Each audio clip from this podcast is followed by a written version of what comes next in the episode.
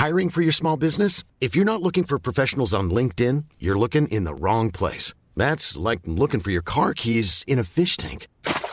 LinkedIn helps you hire professionals you can't find anywhere else, even those who aren't actively searching for a new job but might be open to the perfect role. In a given month, over 70% of LinkedIn users don't even visit other leading job sites. So start looking in the right place. With LinkedIn, you can hire professionals like a professional. Post your free job on linkedin.com slash people today. Inicia las noticias de la tarde con Jesús Martín Mendoza en Heraldo Radio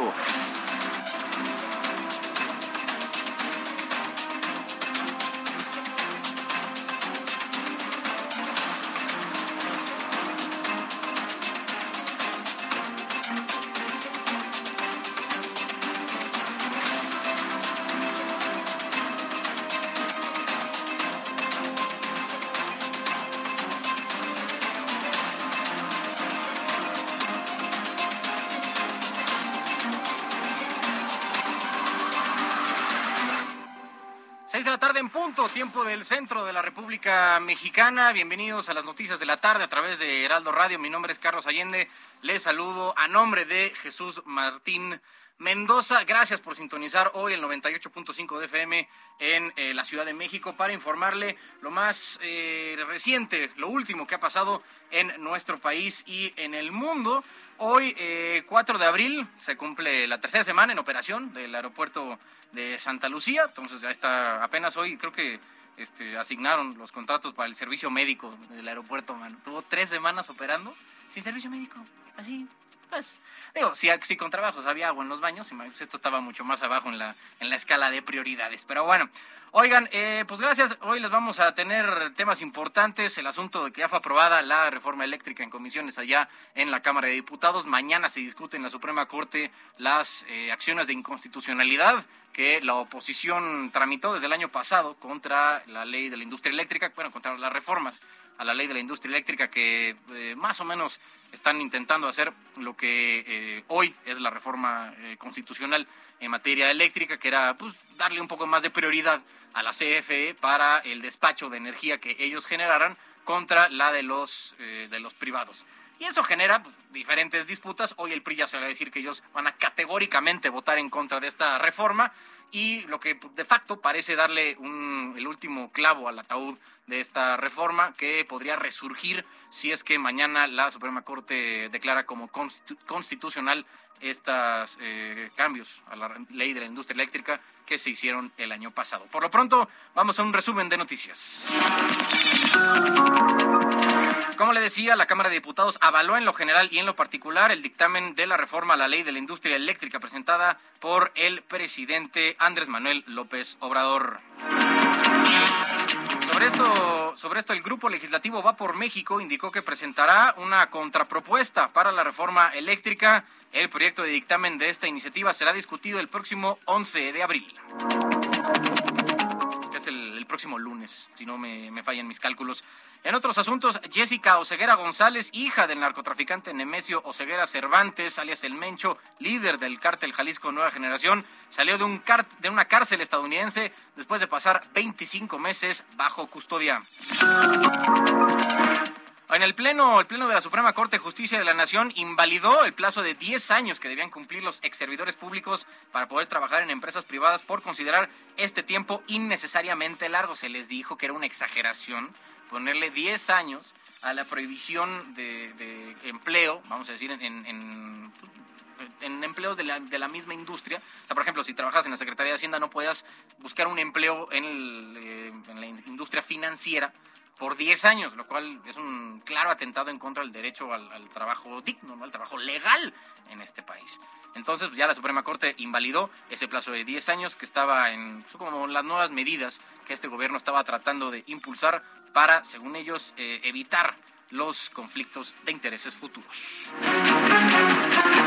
En otros temas, eh, la Secretaría de Hacienda y Crédito Público anunció que va a mantener el precio de la gasolina estable en la región de la frontera norte, luego de que el sábado avisó que se registraba escasez de los combustibles en algunas zonas fronterizas con Estados Unidos. Y aquí un punto importante es que como aquí tenemos controlado, tenemos eh, bajo ciertos... Eh, que estímulos y, subsidios la gasolina en, nuestro país, pues hay, claro que gente muy viva también del otro lado de la frontera que dice, oye, pues está más barata la, gasolina en México, pues me va a cruzar y ahí echamos el, tanque lleno y nos regresamos, ¿no? Esa subida en la demanda claramente ha, eh, pues, no ha sido calculada por el tema de la oferta que hay en, las, en las estaciones de servicio en la frontera norte de nuestro país y que ya ha llegado a provocar, según la Secretaría de Hacienda, un poco de escasez. Oigan, los primeros, las primeras consecuencias después del zafarrancho que se armó en el Estadio Corregidora ya se están haciendo sentir. El gobernador de Querétaro, Mauricio Curi, anunció que los titulares de la Secretaría de Seguridad Ciudadana, o sea, de la Policía Estatal y de Protección Civil del Estado van a ser destituidos tras los actos violentos que se vivieron en el Estadio Corregidora el pasado 5 de marzo.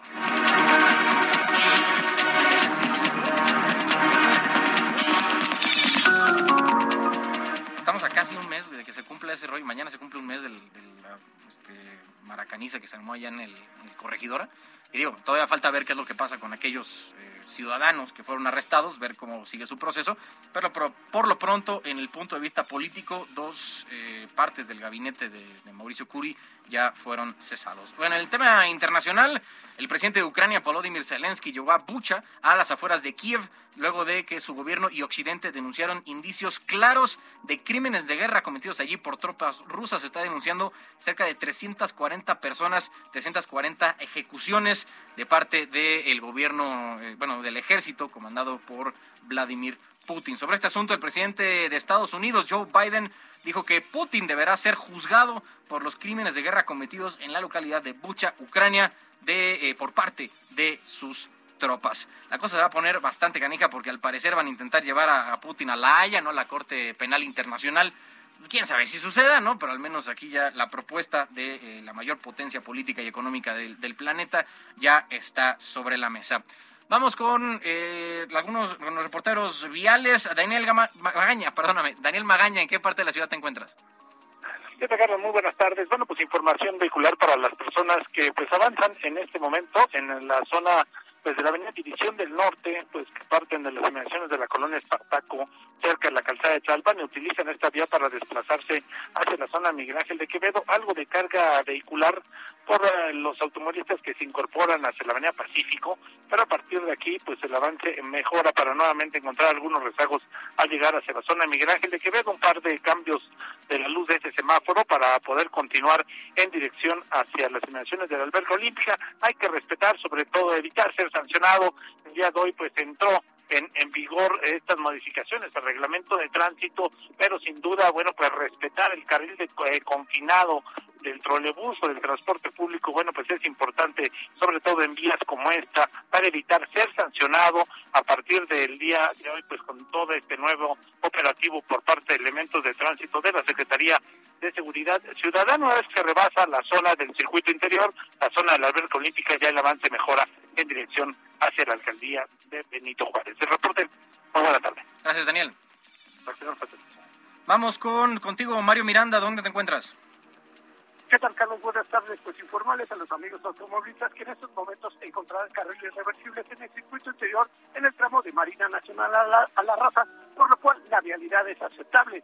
En el sentido opuesto del circuito de Marina Nacional a Benjamín Franklin encontraremos carga vehicular la calzada México-Tacuba del circuito a insurgentes con tránsito lento. Y finalmente, Marina Nacional del circuito a Mariano Escobedo con buen avance. Carlos, seguimos pendientes. Gracias, Mario. Buenas tardes. Y bueno, ahí está el reporte vial en voz de nuestros compañeros Daniel Magaña y Mario Miranda. Voy contigo, Javier Ruiz.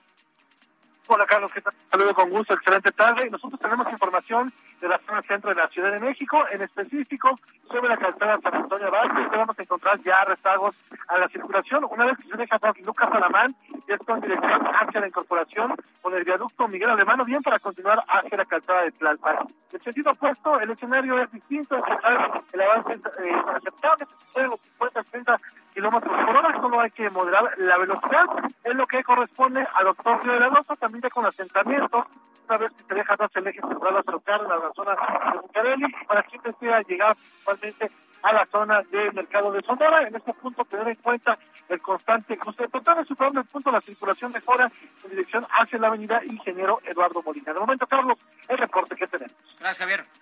Estamos atentos, buenas tardes. Claro que sí. Oigan, también vamos a estar atentos. Hay una pipa que se está incendiando en Insurgentes y Ticomán, aquí en, en la Ciudad de México.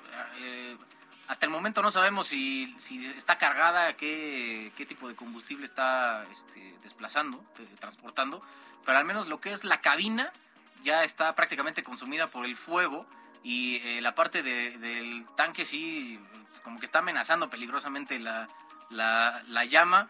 Y digo, al final estas eh, pipas están diseñadas para retrasar lo más posible el fuego, pero si ya llega a, a entrar y, y en, en- en combustión el, el material que van transportando se puede tornar en algo bastante interesante. Más adelante les vamos a tener más detalles. Esto está por la zona de Indios Verdes. Eh, entonces, para pues, si andan circulando por allá, tengan cuidado, estén alertas y eh, más adelante les vamos a tener más eh, detalles. Por lo pronto, oigan, hoy 4 de abril, que hoy no vamos a tener a Abraham Arreola, pero igual les cuento algunas cosillas que pasaron el un 4, 4 de abril. Por ejemplo, en 2014 se declaró oficialmente como en bancarrota a Mexicana de Aviación. ¿Llegaron a, volar alguien de ustedes por Mexicana de Aviación? Yo sí, yo me acuerdo varios este, vuelillos ahí de, Mexicana, este, que salían del aeropuerto de la Ciudad de México, que, pues digo, en 2010 fue que se declaró en proceso de concurso me- mercantil, o sea que ya mm, el dinero no les alcanzaba para seguir operando, y hasta 2014, cuatro años después, fue que una magistrada, la que estaba llevando el caso del concurso mercantil, declaró la quiebra completa de la compañía junto con sus filiales este, Click y Link. ¿no? Digo, esta empresa, está curiosa su historia, porque fue fundada en 1921 como eh, para transportar correos y pasajeros con eh, como creadores a extranjeros.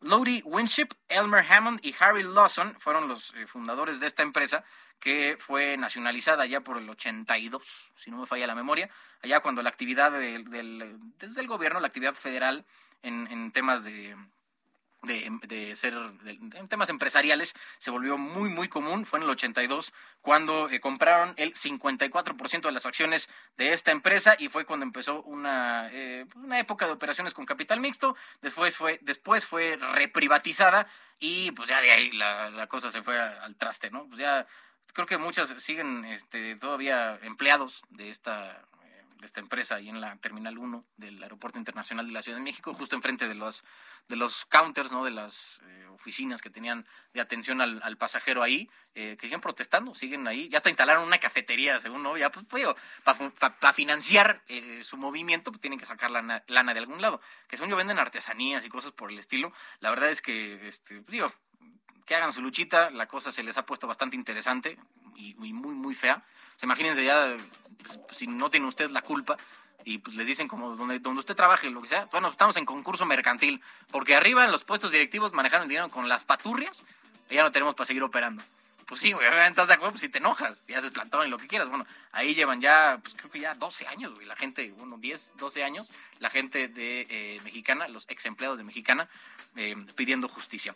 Bueno, oigan, en tema del pronóstico del tiempo, les informamos que para esta tarde-noche la onda de calor va a mantener el ambiente caluroso a muy caluroso y eh, escasa probabilidad de lluvia. Vamos a seguir así con, con el bochorno, tanto en la tarde como en la noche, sobre eh, la mayor parte del territorio nacional. Pero eh, al amanecer mañana va a seguir eh, ambiente frío en zonas serranas de la mesa del norte y la mesa central. Por otro lado, una, una vaguarda polar que recorrerá la zona fronteriza del norte de México en interacción con la corriente en chorro subtropical. Van a generar rachas fuertes de viento con posibles tolvaneras o torbellinos en estados del norte y noreste del país. Por otro lado, un sistema, un nuevo sistema frontal que se aproxima a la frontera norte de México va a interaccionar con una línea seca sobre, sobre el norte de Coahuila y un canal de baja presión en el interior de la República Mexicana, lo que originará chubascos con descargas eléctricas en Coahuila, Nuevo León y Tamaulipas. Además, el ingreso de humedad del Océano Pacífico, Golfo de México y Mar Caribe va a propiciar lluvias y chubascos aislados en el sureste del país, la zona de eh, Oaxaca, la zona de eh, un poco Guerrero y evidentemente la península de Yucatán. Mientras que en el Valle de México se pronostica ambiente frío al amanecer en zonas altas del Estado de México, cielo con nubosidad dispersa durante la mañana y parcialmente nublado en horas de la tarde. Ambiente vespertino de cálido a caluroso y sin lluvias en la ciudad y el Estado de México, viento del sur y sur suroeste de 10 a 20 kilómetros por hora, con rachas de hasta 35 kilómetros eh, por hora, bastante fuerte, algunas rachas de viento que tendremos aquí en, el centro del país. Y finalmente en la Ciudad de México se pronostica una temperatura mínima de 14 a 16 grados eh, Celsius y una máxima de 28 a 30. O sea, sí está canijo el tema del calor. Entonces salgan preparados, ¿no? Con su bloqueador y toda la onda para que no se me achicharren. Para la capital del Estado de México, Toluca, eh, temperatura mínima de 5 a 7 grados centígrados, siempre ha sido muy gélido allá el, Valle de Toluca, y una máxima de 25 a 27 grados Celsius.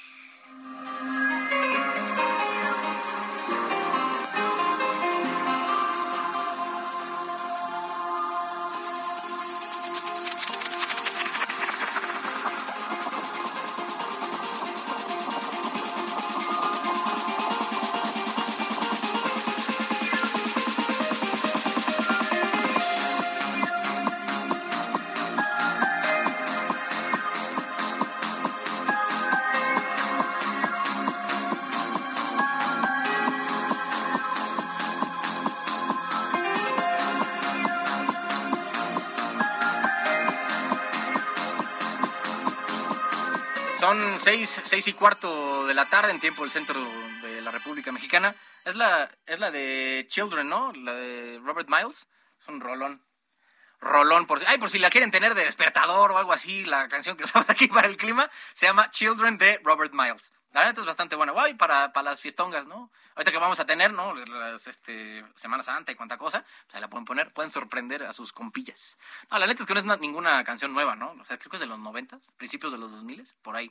Robert Miles, Children, ahí por si, por si quieren. Bueno, les decía, 616 Tiempo de Centro. Mi nombre es Carlos Allende, me pueden seguir en redes sociales, pueden escribirme en Twitter, arroba Sir Allende. Ahí estamos en Twitter, Instagram y Facebook. Cualquier comentario que tengan sobre eh, la transmisión que les estamos llevando hoy, 4 de abril de 2022, hasta sus eh, hogares, hasta sus coches donde nos estén escuchando.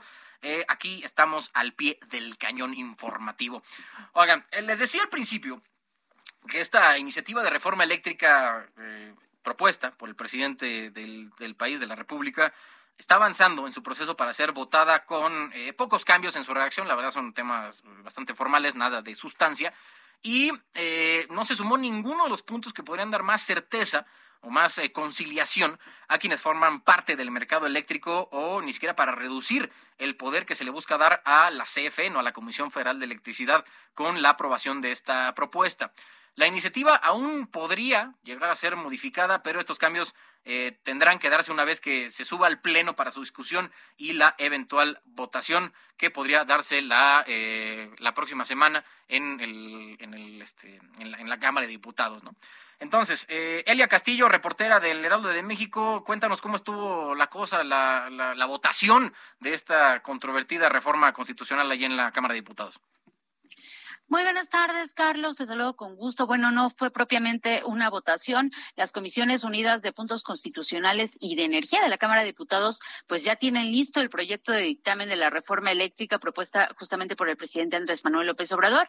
En este proyecto de dictamen se eh, prevén cuatro cambios en los artículos transitorios de esta propuesta. Sin embargo, pues los artículos eh, que, señala la propuesta, que son el 25, el 27 y el 28 constitucionales, no sufren ningún tipo de cambio con eh, respecto a la propuesta del titular del Ejecutivo. Te comento que el día de hoy en conferencia de prensa, el coordinador de Morena en la Cámara de Diputados, Ignacio Mier, y los presidentes de las comisiones de puntos constitucionales y de energía, Juan Ramiro Robledo y Manuel Rodríguez, respectivamente, quienes son las instancias eh, que dictaminarán este, este proyecto, pues anunciaron que ya está listo este dictamen con estos cambios para que eh, pues se pueda ir analizando y se pueda someter a discusión y votación de las Comisiones Unidas el próximo lunes 11 de eh, abril, con la intención de Morena y aliados de subirlo a consideración del Pleno de esta Cámara de Diputados el próximo miércoles 13 de abril. Y en su caso, en caso de que sea aprobada esta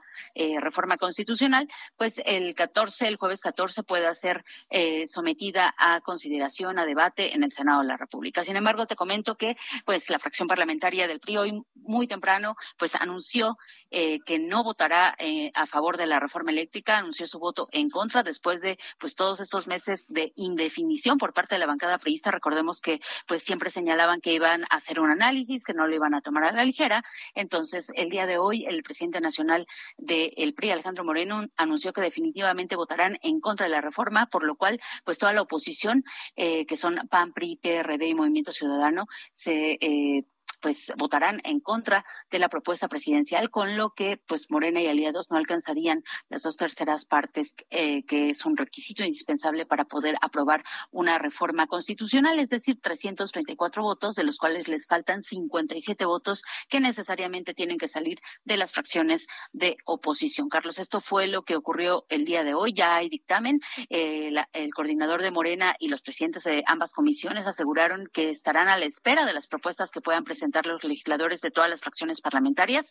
Sin embargo, advirtieron que se tomarán en cuenta siempre y cuando pues no modifiquen el espíritu de esta reforma del presidente Andrés Manuel López Obrador, que recordemos pues es eh, otorgar el 54% en la eh, generación de energía a la Comisión Federal de Electricidad y el 46% a las empresas privadas. Adicionalmente, Carlos, te comento que también el día de hoy la Comisión de Medio Ambiente y Recursos Naturales aquí en el Palacio Legislativo de San Lázaro aprobó el dictamen de opinión de esta reforma eh, eléctrica, es decir, la, la iniciativa fue turnada a tres comisiones. A medio ambiente solamente para opinión, para que la instancia eh, perdón, legislativa decida o defina si es viable o no en temas eh, ambientales esta propuesta a lo cual pues aprobaron con 17 votos este dictamen hoy en la mañana y las otras dos comisiones, que son puntos constitucionales y energía, quienes emitirán el dictamen. Es decir, cómo va a quedar la redacción, cómo va a quedar esta eh, iniciativa enviada por el presidente Andrés Manuel López Obrador. Esto es lo que ocurrió hoy. Como ya se había adelantado, pues esta semana era es el arranque del debate, de la discusión, el análisis de la reforma eh, eh, eléctrica que presentó el presidente Andrés Manuel López Obrador el pasado primero de octubre. Ahora está Elia, Elia Castillo reportando con el tema de este, la reforma eléctrica que ya nos decía. Unos cambios eh, realmente pues, que solo le movieron a los artículos transitorios. O sea, es un tema casi casi de, forma porque eh, les decía, estaban presentando apenas el dictamen de la, iniciativa de reforma eléctrica por las Comisiones Unidas de Puntos Constitucionales y de Energía, que, eh, digo, al final la cosa es que en teoría se debería como de, garantizar que eh, pues, hubiera conciliación, ¿no? Los, diferentes grupos pudieran decir, oye, esto me importa más a mí, creo que nos veríamos por acá, acá no estamos viendo eso. Em, la verdad es que no, no hicieron cambios a la propuesta de modificación al texto constitucional. Se mantuvo todavía la eh, política de cancelar permisos y contratos de compraventa de electricidad y hubo alguien que estaba diciendo ahí que se iba a poner peor la cosa, digo, ya vamos a ver. Al final se eliminó la frase de fraude a la ley para eh, referirse al no reconocimiento de generación de permisos de autobasto y compra de electricidad producida por estos permisos, además de quitar la excepción al artículo 134 constitucional para la compra de electricidad por parte de la CFE, que habla pues de, tema que sea eh, con tema con eh, condiciones óptimas para el Estado, con economía, que o sea que le cueste menos, todo ese asunto, quitaron eso. Y el quinto punto eh, fue que la comisión establecería las disposiciones generales para la compra de electricidad y capacidad asociada, además de incluir el tema de restricción de concesiones a minerales denominados tierras raras, aquí haciendo referencia al litio. ¿no? Entonces, al final vamos a ver cómo queda el dictamen, cómo este eh, se asocia con lo que estaba intentando está intentando el presidente reformar en nuestra Constitución para que luego no le cuenten, no le digan en la Corte, sobre todo que eh, lo que él quiere hacer es inconstitucional, que eso lo vamos a ver mañana con el voto de los ministros eh, sobre el tema de las acciones de inconstitucionalidad, inconstitucionalidad que fueron eh, promovidas por la, oposición desde el año pasado porque pues, consideraron que justo este cambio, sobre todo en el orden de despacho de energía, iba en contra del espíritu que había en la Constitución. Mañana vamos a ver, al final, la ministra Loreta Ortiz Alf es la ministra ponente y que eh, pues vamos a la, la, votación la verdad es que está un poco en el aire porque hay, hay diferentes asuntos en juego y eh, en fin así es la cosa que vamos a ver mañana con eh, este asunto de la industria eléctrica que ha sido tema de conversación bastante bastante fuerte en nuestro país gracias Elia Castillo muy buena tarde, Carlos. Estamos pendientes. Muchas gracias, Elia, reportando desde la Cámara de Diputados. Eh, vamos a, un corte, pero antes le recuerdo, estamos en Heraldo Radio 98.5 de FM. Em, yo soy Carlos Allende, me pueden seguir en redes sociales arroba Allende. Volvemos con eh, más información sobre el tema del voto en PRI que ya anunciaron, que ya, ah, por cierto, aquí una actualización sobre el tema de la pipa. Eh, ya le están, los bomberos ya están echándole ahí agua a todo lo que da. Parece que ya controlaron el, tema ahí en Indios Verdes. Entonces ya parece que, los sistemas de, retraso en la combustión de, la pipa funcionan muy bien. Señores, vamos a un corte, volvemos con más aquí en Heraldo Radio.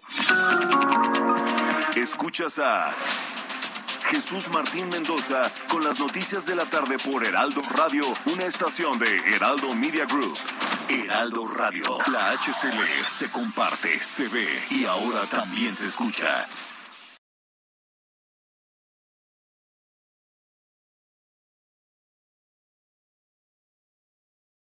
Heraldo Radio. La HCL se comparte, se ve y ahora también se escucha. Escucha las noticias de la tarde con Jesús Martín Mendoza. Regresamos.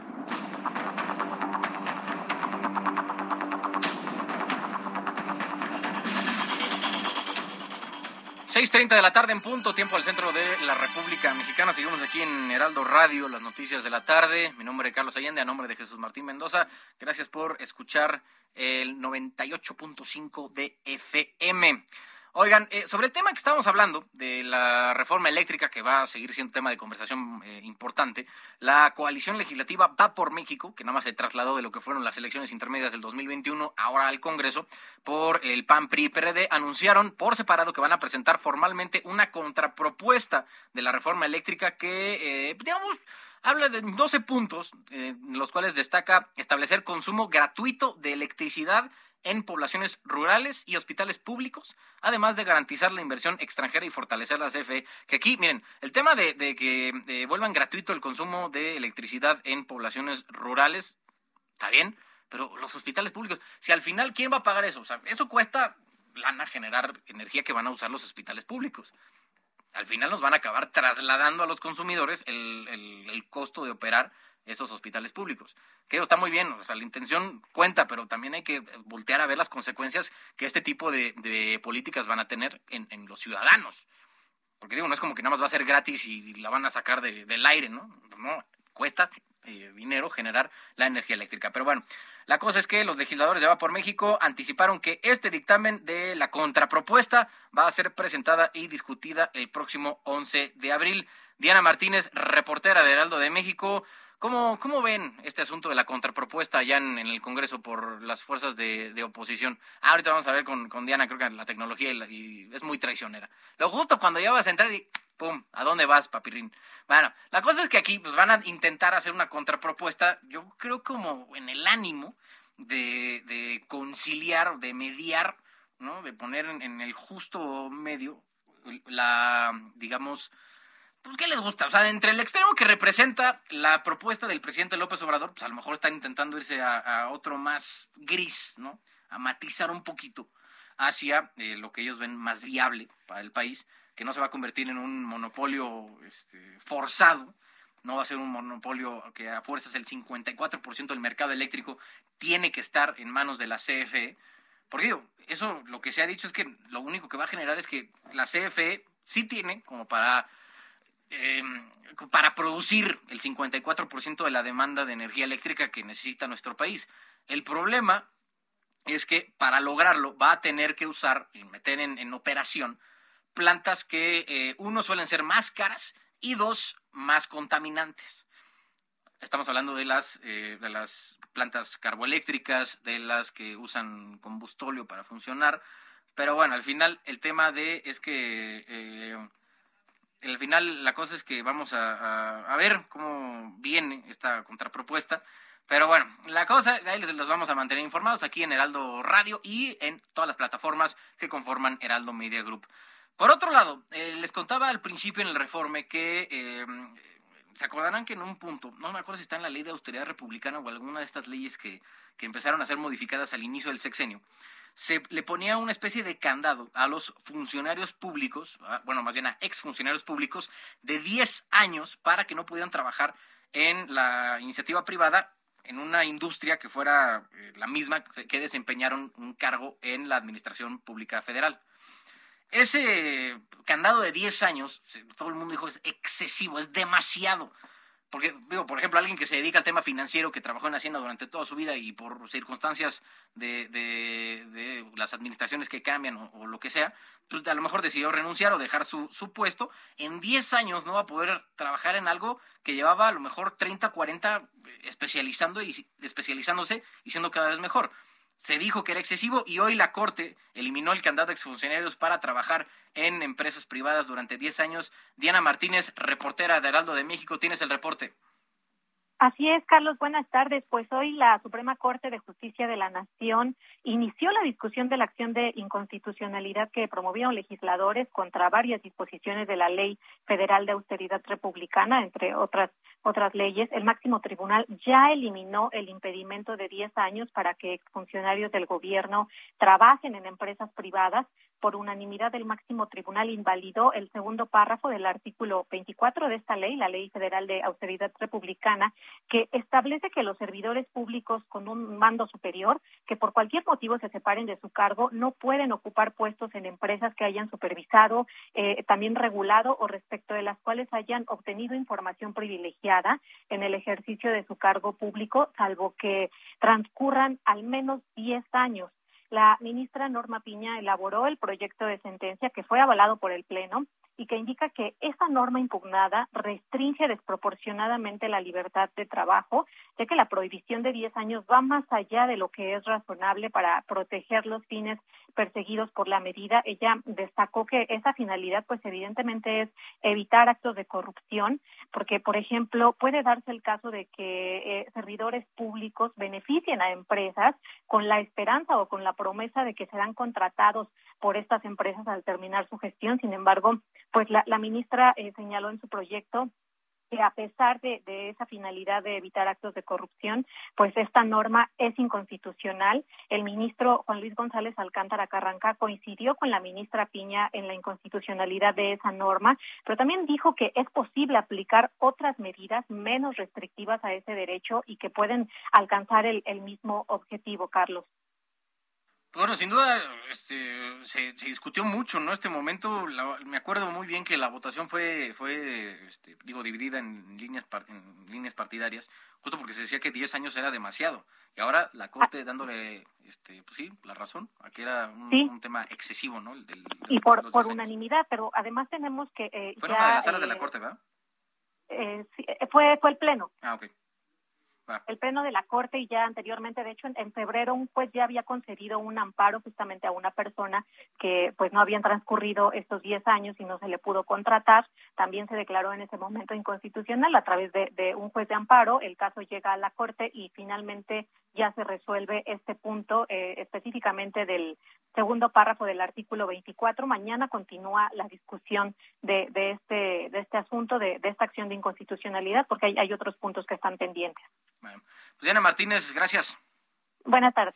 Buenas tardes, Diana. Oye, vamos a irnos hacia Indios Verdes, allá donde le decía estaba la escena de la pipa que estaba este, incendiándose. Javier Ruiz, eh, cuéntanos cuál es la actualización al momento de esta pipa. Hola Carlos, ¿qué tal? Excelente tarde. Pues buenas noticias, Carlos. Afortunadamente ya fue pues sofocado este incendio que se registró en una pipa de gas.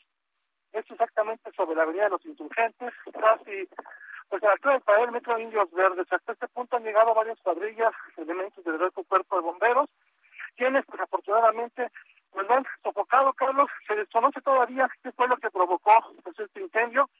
Probablemente pues un cortocircuito porque lo que hemos alcanzado a observar nada más es que pues las llamas salían de un costado pues, de esta pipa. Afortunadamente pues ya llegaron bastantes elementos del cuerpo de bomberos y pues lo han sofocado y afortunadamente también mencionar que no hay personas lesionadas. En cuestiones de vialidad, pues afectada la circulación, prácticamente está totalmente cerrada la circulación de la avenida los insurgentes en dirección hacia la zona de la vía Morelos de la autopista México-Pachuca, porque pues al menos hay cinco retenes para poder llegar hasta el donde se encuentra esta pipa, y pues que hemos observado también muchas personas pues ya caminando sobre la avenida de los insurgentes, prácticamente desde eje 4 norte. Hasta el momento lo que podemos observar, lo que tenemos a la vista, es que elementos del Cuerpo de Bomberos pues continúan ah, pues arrojando agua justamente esta pipa para tratarla de enfriar y evitar también pues que haya algún eh, derramamiento del, líquido, del gas en ese punto, así que hay que tomarlo en cuenta, salir con anticipación, utilizar como alternativa la avenida Centenario, Congreso de la Unión, para evitar pues esta zona de insurgentes, incluso el eje central en Ciudad 100 metros es una buena opción, porque pues prácticamente la circulación está totalmente cerrada en este punto de la avenida de los insurgentes, justamente llegando al paradero del metro de Indios. De momento, Carlos, el reporte que tenemos. Oye, ¿del operador saben algo? Sí, aquí se encuentra en este lugar, está, estamos un poco retirados de él, pero sí en este punto se encuentra, no se dio a la fuga, únicamente por lo que nos refieren es que comenzó a salir pues, eh, fuego de un costado de la pipa, incluso todavía no sabemos bien si es del tanque o pudo haber, o posiblemente pudo haber sido de la cabina del motor donde se provocó pues este incendio. Afortunadamente, reitero, pues eh, no pasó ya a mayores, únicamente la importante munición de equipos de emergencia, principalmente de bomberos, personal de protección civil y también ya han llegado a este punto los elementos de la Secretaría de Carlos. Perfecto, gracias Javier.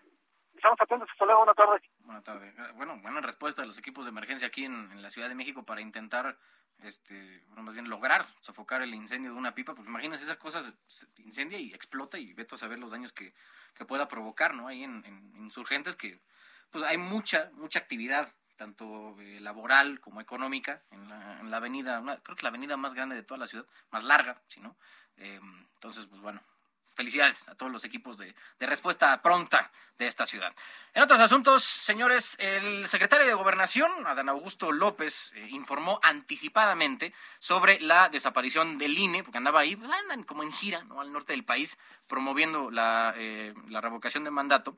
Es, este asunto que les digo de la que estaba como dando, dando por anticipado la desaparición del INE, fue en una conferencia en Sonora, donde dijo que con la reforma electoral del presidente de, de este país, que todavía no han presentado, nada más ha dado algunos esbozos de cómo le gustaría que fuera esta reforma electoral. Por el momento se ha quedado nada más en declaraciones del presidente, pero bueno, el secretario de Gobernación, que normalmente se notaba como más eh, prudente, más conciliador, pues ya parece que todo se fue a la fruta, porque dijo que se van a ir a se van a ir todas esas eh, llamadas autoridades electorales y se van con la cola entre las patas. Así andaba. El, encargado de la política interior de este país dijo que se van a ir con la cola entre las patas las autoridades electorales, que porque el INE se equivocó al sancionar a los funcionarios por promover la consulta de revocación de mandato. Que miren, no es por colgarle otra medallita al secretario de Gobernación, pero personalmente confío más en los conocimientos de consejeros electorales de derecho electoral que a quien este, funge hoy como secretario de Gobernación. Pero bueno, esto fue lo que dijo el secretario en Sonora. Va a presentar una iniciativa de reforma electoral donde se van a ir todas esos que ahora se llaman autoridades electorales, porque además México va a ser el primer país del mundo donde la gente, donde el pueblo elija democráticamente en las urnas a quienes van a conducir las próximas elecciones. Será voto directo y secreto de los mexicanos para dotarnos de la autoridad electoral que nos merecemos. Ya, basta de tanto absurdo discurso. Pues habla como si fuera la, panacea, ¿no? Eso de votar por las autoridades electorales que, de nuevo, a mi parecer, no es la mejor idea, porque si estamos buscando un, un árbitro, autoridades imparciales, que no estoy diciendo que hoy sean el, mayor éxito, que sean las autoridades imparciales más eh, impolutas que hay en, el mundo político de hoy, pues moverlas al plano de, la votación, de las campañas, se vuelve eh, pues, político, ¿no? Realmente convertiría a los consejeros electorales en candidatos. ¿Y eso quién va a pagar sus campañas? Pregunto yo. Pero bueno, el presidente de este país rechazó que el titular de la Secretaría de Gobernación esté promoviendo la consulta de revocación de mandato y aseguró que el funcionario no es precandidato a la presidencia por parte de Morena. Se queda como está porque incluye lo que ellos tienen como preocupación, lo de la transición energética. Por eso les vamos a enviar la iniciativa para que la conozcan bien. No podríamos aceptarlo, ni de Estados Unidos, ni de Canadá, ni de China, ni de Rusia. A lo mejor este, ellos pensaban eso iba a ser aceptado y alguien se adelantó a decir de que este, nosotros íbamos a aceptar. Al final la cosa es que funcionarios actuales están eh, pues, literalmente rompiendo la ley que prohíbe, la veda electoral que prohíbe a cualquier autoridad promover ejercicios electorales de cualquier índole, en este caso la revocación de mandato, en otros asuntos la, eh, las elecciones de autoridades tanto locales como federales. Y aquí nos está valiendo pero pepino, ¿no? Estamos aquí en, gira usando recursos públicos para eh, promover un ejercicio que en teoría debería ser ciudadano. Aquí estamos metidos con el, pues, el, oficialismo, el partido en el poder, promoviendo una revocación de mandato, que es, o sea, lo más sui generis en la historia. creo que en ningún país del mundo van a ver que el propio gobierno esté promocionando su revocación. Que aquí lo hacen porque saben que la tienen en la bolsa. O sea, la, realidad es que la oposición no tiene los números para hacerle ni, tantito, ni tantita mella a eh, el resultado que se espera del domingo, ¿no? Que ya es este domingo la eh, revocación. Pero bueno, al final es el asunto que tenemos eh, pendiente, ¿no? Con, con la revocación. Estaremos viendo cómo sale.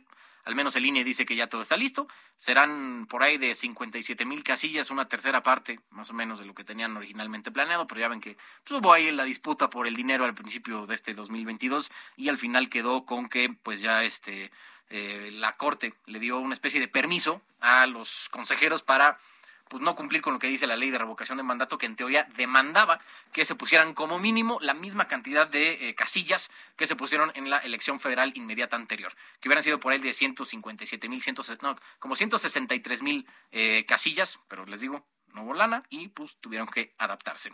Sobre este asunto, ya está, este, tenemos a Francisco Nieto, ¿vale? Para ir, nada, estamos en eso. No se me preocupen, aquí manejamos el changarro en lo que contactamos a eh, Francisco Nieto, porque pues, ya saben que, que muchos están viendo que el presidente impulsando el ejercicio de la revocación, algunos analistas, yo la verdad como no estoy tan, tan de acuerdo, pero están diciendo que es una especie de trampa, donde está tendiendo una trampa al INE, porque eh, pues dependiendo, la verdad es que la revocación como tal no va a salir en, en, detrimento del presidente, o sea, es, es, prácticamente imposible. Aquí lo que le están tirando es al tema de la participación. Porque si se acordarán que el, año pasado la consulta popular tuvo por ahí del 7% de participación, O sea, microscópico. Muy, muy pequeño. Y eso obviamente le quitó legitimidad a lo que esperaban fuera una respuesta contundente del pueblo de México con el asunto de los, del juicio a los, a los actores políticos del pasado. Lo que no quieren que pase aquí es algo parecido, ¿no? Que, que, se vea, digamos, el, entre comillas, desdén de la ciudadanía hacia un ejercicio que llevan años promoviendo eh, y, diciendo que es un paso más hacia la democracia participativa en, nuestro país.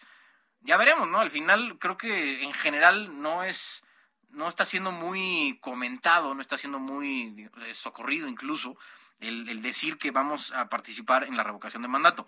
Cada quien está en absoluta libertad de decidir si quiere o no ir a eh, votar el próximo 10 de abril.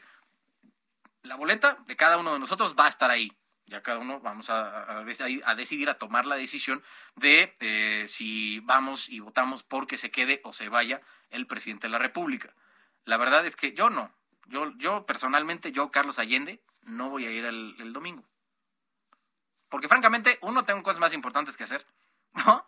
Y dos, no me parece que en este momento se necesite siquiera vaya a trascender la revocación de mandato, porque digo, no es, que, no es como que a estas alturas del, sexenio pasado, pasando los tres años, Peña Nieto estaba en el suelo, carnal. O sea, tenía menos del 30% de aprobación. Ahí sí vas y haces la revocación y haces todo el numerito, no lo quitan y todo el arroyo. Ahí sí hubiera valido la pena, pero en este momento, como está Andrés Manuel siendo presidente de este país, no me parece que sea un escenario propicio para, para pedirle que ya se vaya, ¿no?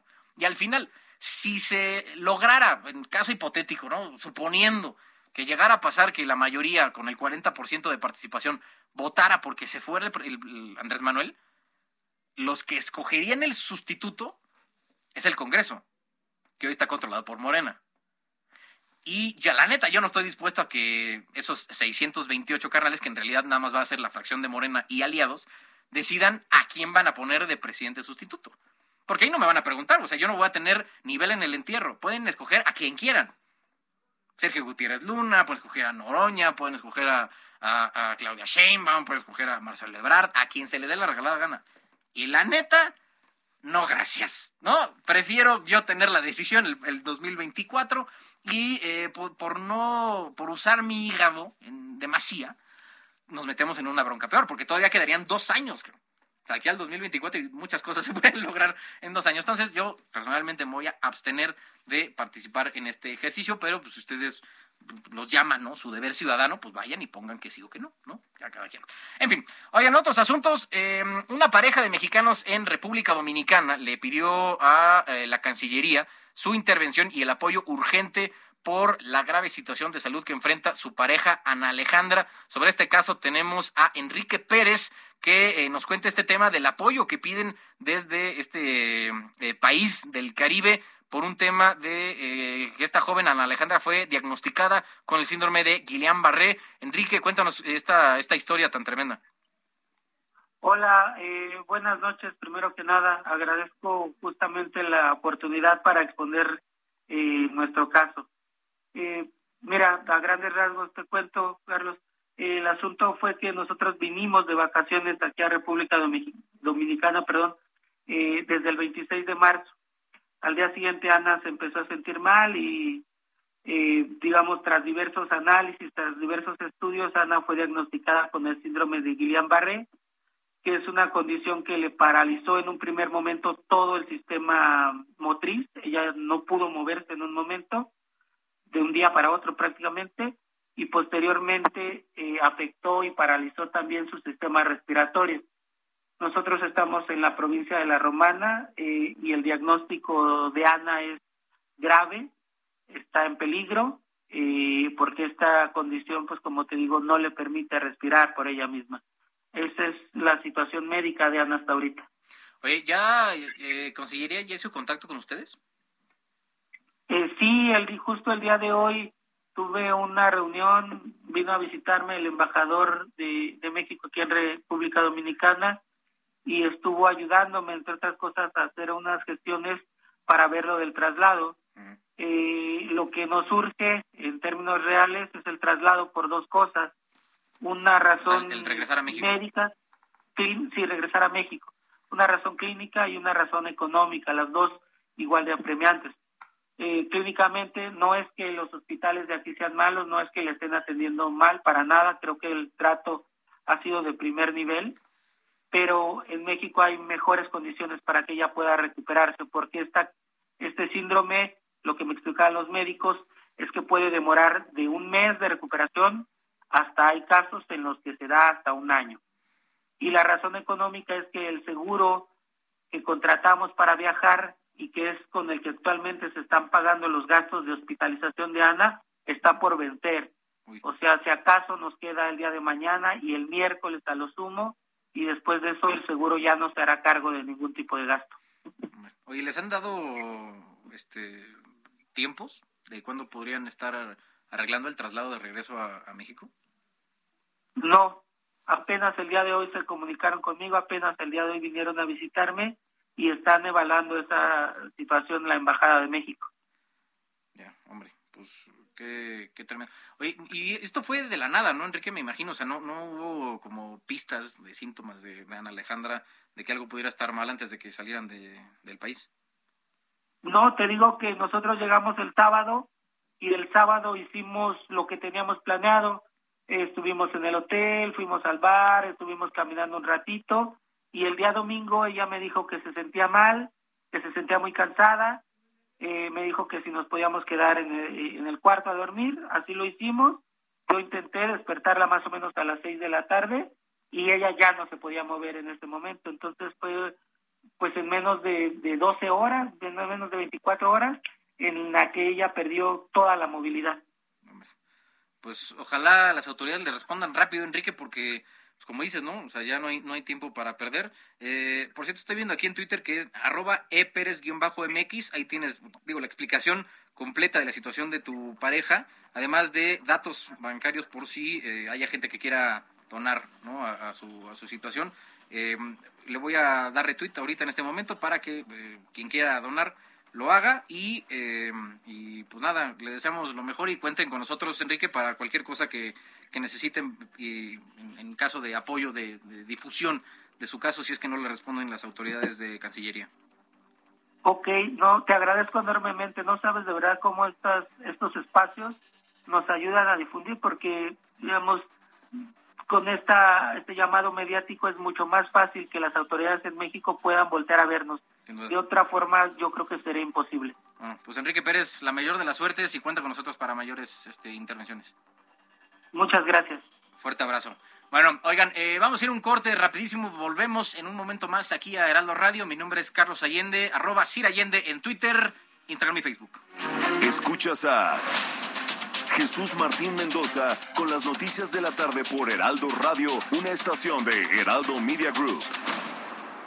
Heraldo Radio 98.5 FM, una estación de Heraldo Media Group, transmitiendo desde Avenida Insurgente Sur 1271, Torre Carrachi, con 100.000 watts de potencia radiada.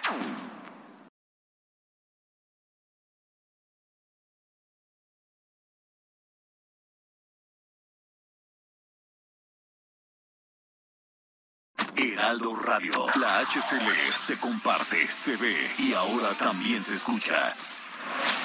Escucha las noticias de la tarde con Jesús Martín Mendoza. Regresamos.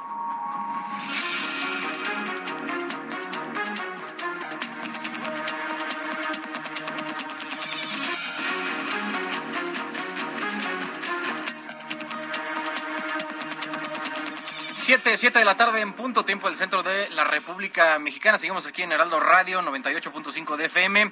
Oigan, eh, pues varios temas. Ya ven cómo este asunto del mexicano en República Dominicana, que le diagnosticaron a su, a su pareja con síndrome de Guillain-Barré, que sí es una cosa tremenda ¿no? para el sistema eh, humano. Entonces, pues bueno.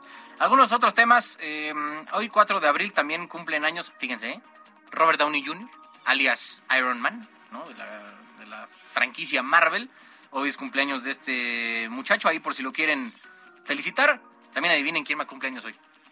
El Chapo. Hoy es cumpleaños de Joaquín Guzmán, ¿lo era?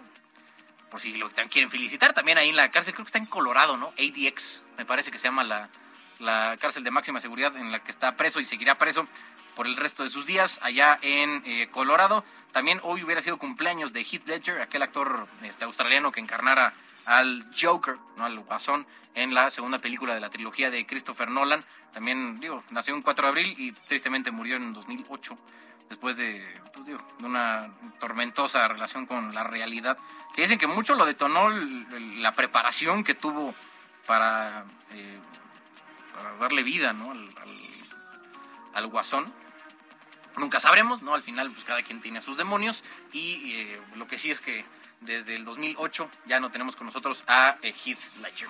En fin, eh, vamos a un resumen de noticias de lo más importante que ha pasado hasta el momento. Hoy lunes 4 de abril, la Secretaría de Salud informó que durante las últimas 24 horas se registraron 706 nuevos casos de COVID en nuestro país para un acumulado de 5.666.921 contagios.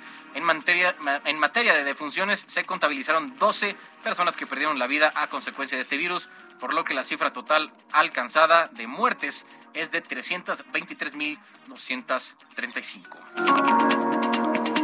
La, Sociedad Internacional de Billetes de Bancos, IBNS, que es las, las eh, siglas en inglés, eligió al Banco de México para otorgar el premio al billete de eh, Banco del Año para 2021 por el diseño del nuevo billete de 50 pesos, que es el ya vertical, ¿no? Es el que tiene la jolota y toda la onda, el, el tostón, vaya, el nuevo de la familia G, la familia más eh, nueva de billetes que, que, ha puesto en circulación el Banco de México. Hubo más de 100 billetes nuevos lanzados en todo el mundo durante 2021, pero solamente 20 fueron considerados de diseño suficientemente nuevo para ser nominados y el de 50 pesos que usted probablemente tenga en su mano o en su cartera fue elegido como el billete del año del año 2021. Que la neta sí está chido si algo hace bien el Banco de México, además de la política monetaria, es el diseño de billetes. Desde hace, desde hace varios ratos ya se están aplicando con el diseño. Creo que desde, que hicieron ahí el cambiecillo, con, creo que fueron los billetes de 100 y 200, hace un par de años, desde entonces, la verdad, mis respetos a quien sea que diseñe los, eh, los, los billetes de Banco de México. Bueno, oigan, la Asociación Ambientalista Civil Nuestro Futuro anunció que va a presentar un amicus curiae que es la alocución latina de amigo de la Corte, con la intención de que la reforma a la ley de la industria eléctrica propuesta por el presidente sea declarada inconstitucional. Esta figura, que les decía amicus curiae o amigo de la Corte, es un punto de vista en particular sobre alguien experto en el tema, donde se presentan argumentos legales, el cual puede ser tomado en cuenta por eh, los ministros al momento de discutir un asunto. Bueno, oigan, y China, China envió a Shanghai más de 10.000 trabajadores de salud, incluido 2.000 efectivos militares, en un esfuerzo por frenar un nuevo brote de COVID-19 que se extiende con rapidez por eh, la ciudad más grande del país, de uno de los países más poblados del mundo. La ciudad realizó este lunes otra ronda de pruebas masivas a los 25 millones de habitantes. Imagínate echarte 25 millones de pruebas como toda la, es, toda la, población de, la zona metropolitana, ¿no? O sea, de toda la Ciudad de México y eh, municipios aledaños del Estado de México. Imagínate el, tamaño de operación que se están aventando allá en Shanghai para intentar eh, aplacar la, subida de casos, que ya muchos están diciendo, carnal, o sea, el tema de la política COVID-0 en, en China es insostenible, más ahora con variantes mucho más contagiosas, pero pues bueno, es su perro y ellos lo bañan. Mientras tanto, eh, esto es lo que empieza la segunda semana de una cuarentena forzada, planteada en principio como eh, de dos fases. Y en más temas internacionales, un enfrentamiento entre reos del bloque de máxima seguridad en la cárcel El Turi en Ecuador dejó al menos 20 muertos y 5 heridos de gravedad. Autoridades judiciales del país anunciaron la revisión a fondo de cada uno de los bloques del penal para confiscar el armamento que puedan tener los presos. Bueno, científicos del Centro para la Investigación Oceánica y expertos de distintas universidades advirtieron que la minería en el fondo oceánico de empresas que buscan perforar el fondo marino podrían extinguir especies que no hemos ni siquiera conocido por la invasión del ecosistema y el empleo de luz y ruido en un ambiente que está en total oscuridad y silencio. Sí, aquí hay un punto del, mar donde ya no ves nada, O sea, es todo, todo negro, no hay un ápice de sonido ni de luz. Bueno, y aquí quieren meter este equipo para, para andar taladrando, háganme el favor. A partir de grabaciones que realizó el rover Perseverance de la NASA en Marte, expertos en la materia concluyeron que la velocidad del sonido en el planeta rojo viaja más lento que en la Tierra y que si no fuera por los ruidos mecánicos del rover de exploración, Marte estaría en un absoluto silencio porque el zumbido del viento es casi imperceptible. Vamos a una, vamos a una actualización del tema de eh, la situación del tráfico en la ciudad. Daniel Magaña, ¿dónde te encuentras? ¿Qué tal, Carlos? Ahora con información vehicular para quien se dispone a utilizar en los próximos minutos, pues ya la zona del eje central Lázaro Cárdenas en dirección hacia la zona centro se incorporan de las dimensiones de la Alberto Olímpica. Bueno, pues encontramos carga vehicular únicamente en esta incorporación prácticamente pues este eje vial desde su inicio en este tramo en dirección hacia la zona de Portales avanza con regularidad algunos asentamientos a partir de la calle Morena también hasta cruzar la zona de Obrero Mundial en el caso de que se traslade hacia la zona centro de la ciudad así que hay que tomar pues esta situación en cuenta y tener cuidado cerca del viaducto también con el constante cruce de peatones en esta zona para quien se traslada más adelante hacia la colonia Doctores el eh, reporte. Muy buena tarde. Muchas gracias, Daniel. Vamos contigo, Mario Miranda. ¿Qué tal, Carlos? Buenas tardes. Pues te informo que hace unos momentos se retiró el bloqueo que mantenían jubilados y pensionados del Instituto Mexicano del Seguro, del Seguro Social en Paso de la Reforma en el tramo de la Estela de Luz a la glorieta de la Diana, con lo cual ya encontraremos reabierta la circulación en ambos sentidos de Paso de la Reforma. La avenida Sevilla de Reforma a Chapultepec con carga vehicular, Florencia de Chapultepec a Reforma con buen avance y finalmente Avenida Chapultepec de Lieja a la glorieta de Insurgentes con tránsito lento en ambos sentidos. Carlos, seguimos pendientes. Gracias, Mario. Buenas tardes. Buenas tardes. Y terminamos contigo, Javier Ruiz. Adelante.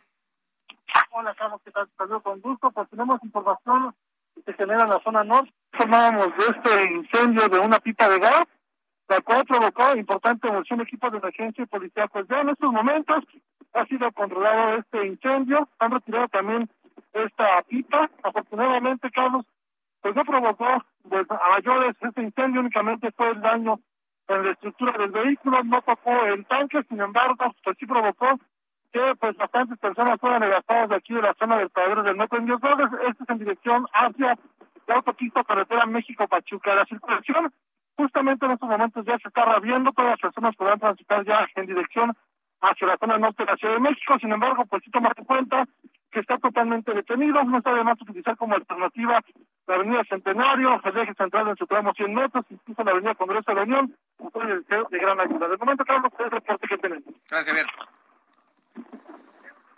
Fuerte abrazo a Javier Ruiz que anda junto con Daniel y Mario en las calles de la Ciudad de México para traernos lo más importante de eh, la actualidad en el tema vehicular aquí en la ciudad.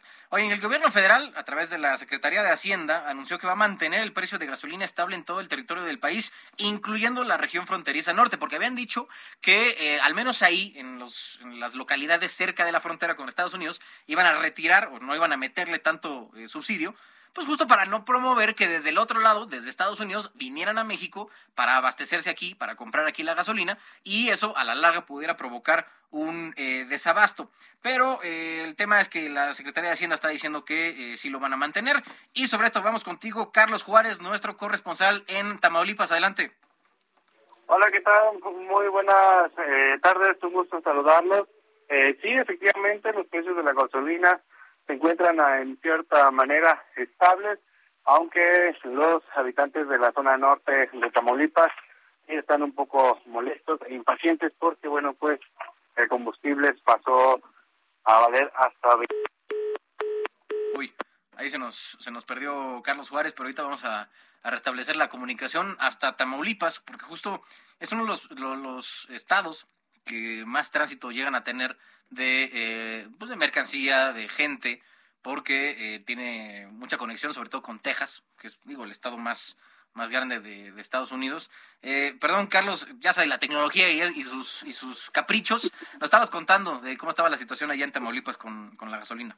Puntos de, Tamaulipas, principalmente Matamoros, Reynosa, Nuevo la gasolina, bueno, pues alcanzó los 23 pesos por litro, lo que, bueno, molestó mucho a los automovilistas y estaban pues preocupados porque, eh, bueno, pues hay, hay voces que dicen que podría llegar hasta los 30 pesos al respecto. La, la alcaldesa Carmenila que está gobernando en Nuevo Laredo, eh, expuso que, bueno, pues la ciudadanía debe estar tranquila porque están de alguna manera controlados los precios.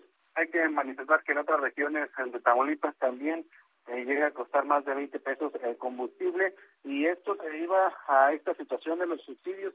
Y es que hay que recordar justamente lo que comentabas, mucha gente cruzaba desde Texas a Tamaulipas para abastecer sus vehículos debido a que en esta parte de eh, del mundo, en, Estados Unidos, bueno, es mucho más cara la, la gasolina en estos momentos por todo este tema de la guerra con Rusia y Ucrania. Es la información que tengo, Carlos. Gracias, Tocayo. Oye, ¿han visto algo, eh, escasez de que de plano no haya de gasolina allá en algunas estaciones de, de Tamaulipas? Eh, no, sí, sí hay combustible eh, disponible en Tamaulipas.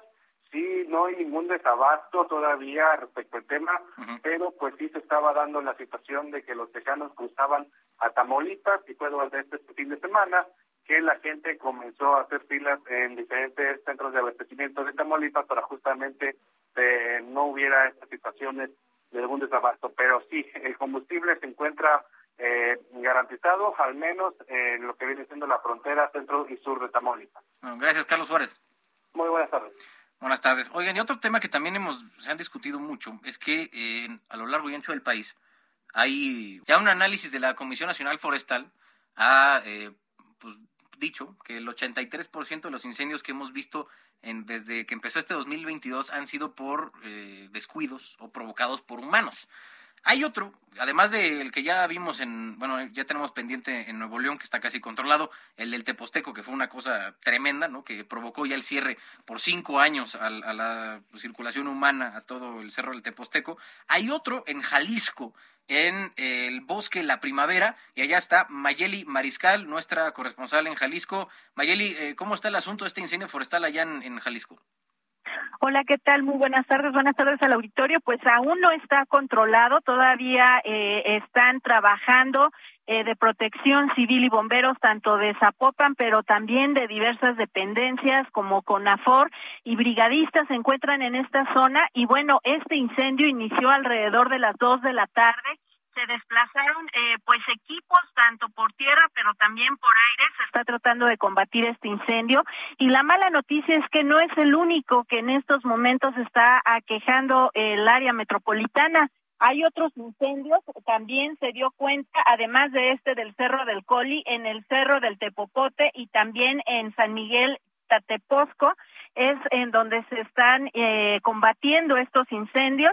El del Cerro del Coli se encuentra dentro del área natural protegida del bosque de la primavera, con lo cual pues también esta temporada de estiaje pues augura que se van a perder algunas hectáreas de área forestal, sobre todo de esta zona eh, protegida. Destacar que ya se dio también eh, cuenta en su momento, al menos dos personas han sido detenidas en Jalisco precisamente por causar incendios forestales.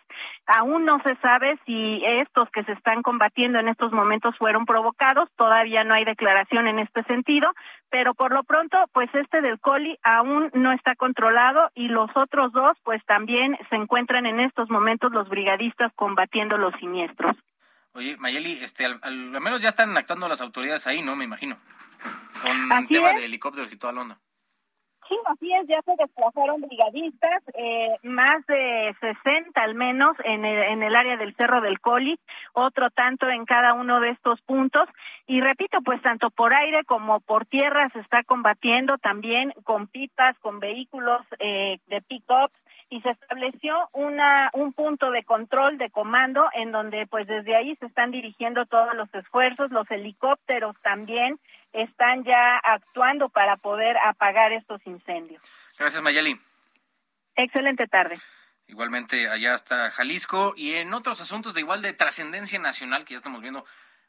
este asunto de, los incendios forestales tristemente ya se, se han vuelto constante ¿no? en estas épocas del año, pero eh, digo, es cuestión de que, de que tengamos un poco más de cuidado si es que vamos a, a áreas naturales, a no andar este, encendiendo indiscriminadamente ningún tipo de fogatas. Y si lo van a hacer, pues asegúrense ¿no? de que sí las, las apagan bien. Otro incendio que están intentando apagar es desde la presidencia de la República, porque ya ven que Andrés trae, bueno, Andrés Manuel, el presidente, trae pleito casado con, con el INE desde hace pues, ya varios años. Em, porque, digo, a su apreciación, a su forma de ver la vida, ellos, eh, ellos me refiero al INE, no, no empatan con la visión de democracia que tiene el presidente de nuestro país.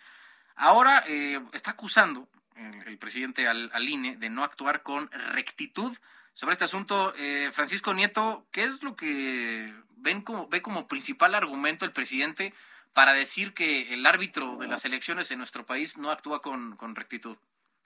Carlos, ¿qué tal? Muy buenas tardes. Pues a una semana de la jornada de la revocación de mandato, el presidente López Obrador aseguró que el INE pues no actúa con rectitud, incluso dijo que avala trampas, explicó que su parcialidad va en el sentido de que limita a los que están a favor de la revocación de mandato y no limita a los que están promoviendo no asistir a las urnas el próximo eh, domingo. Los opositores, dijo el presidente, quieren eh, que pues que se que se quede el presidente pero no están eh, eh, participando en estas en, en esta elección del próximo lunes y al presidente le parece que ya no se lados estén buscando que se vaya, que no, que manifiesten que están en contra de él, pero por otro lado, pues no participen en la revocación de mandato. En ese, en ese sentido dijo pues que hay pruebas en el INE de que se, que se está,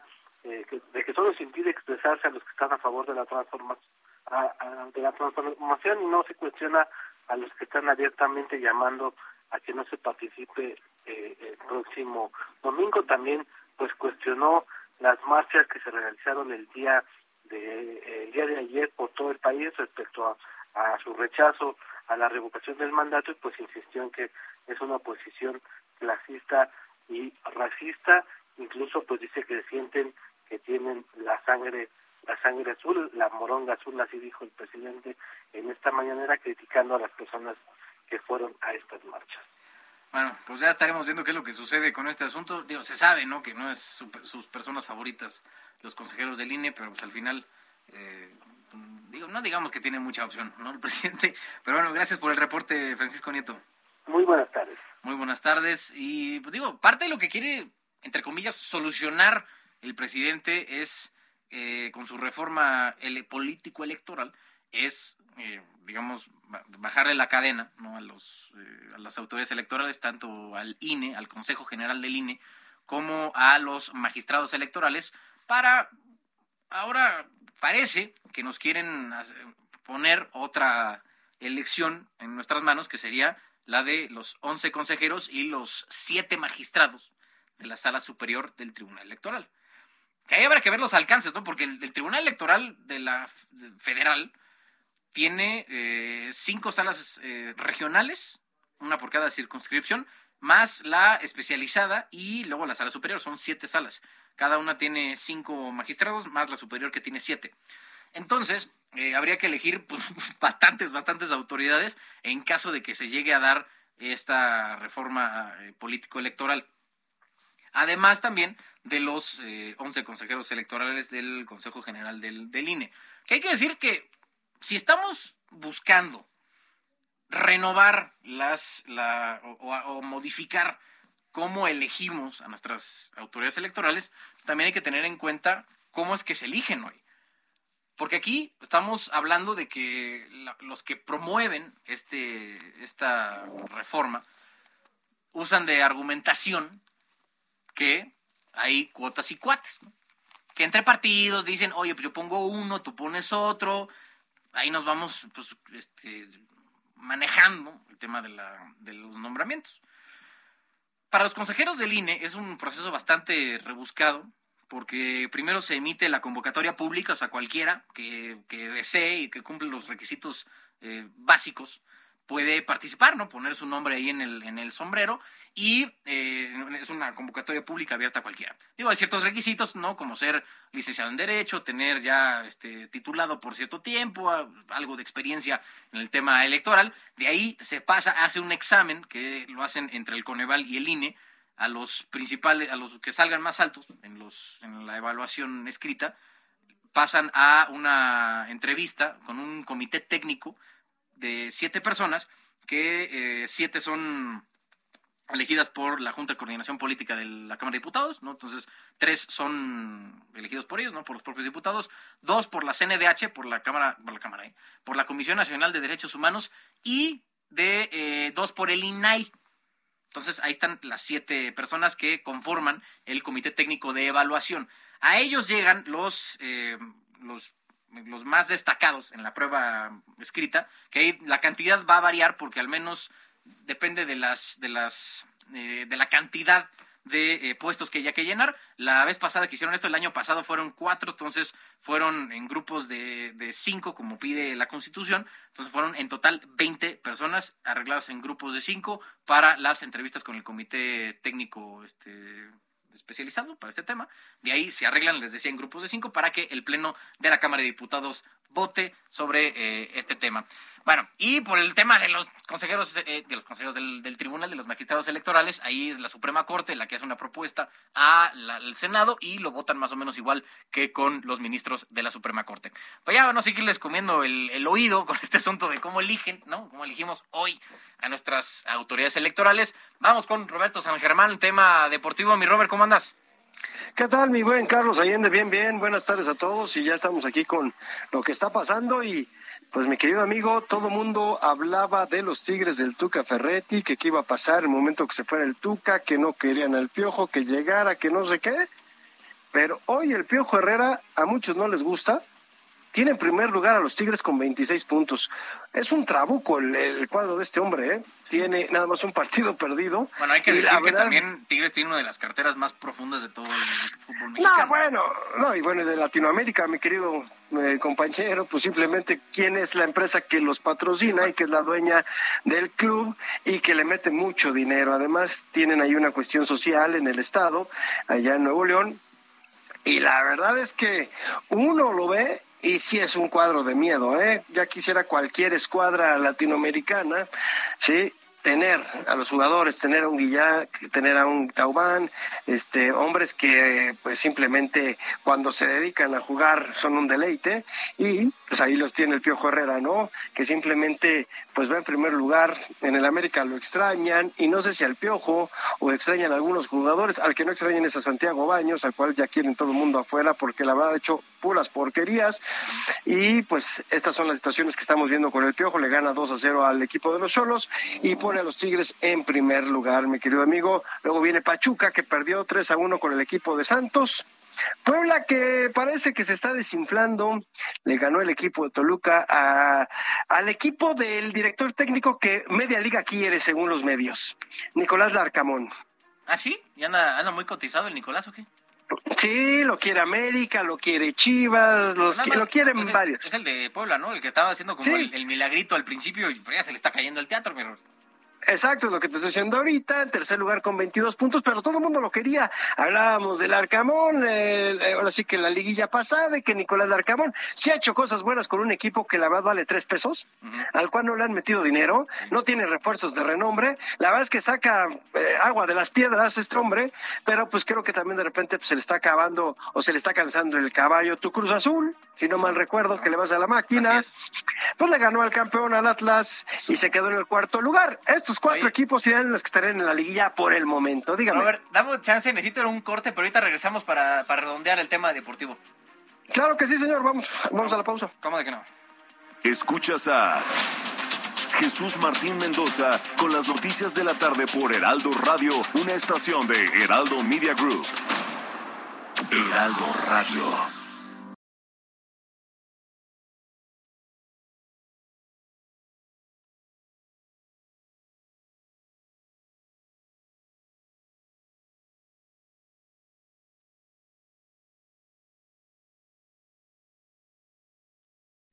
Heraldo Radio. Escucha las noticias de la tarde con Jesús Martín Mendoza. Regresamos.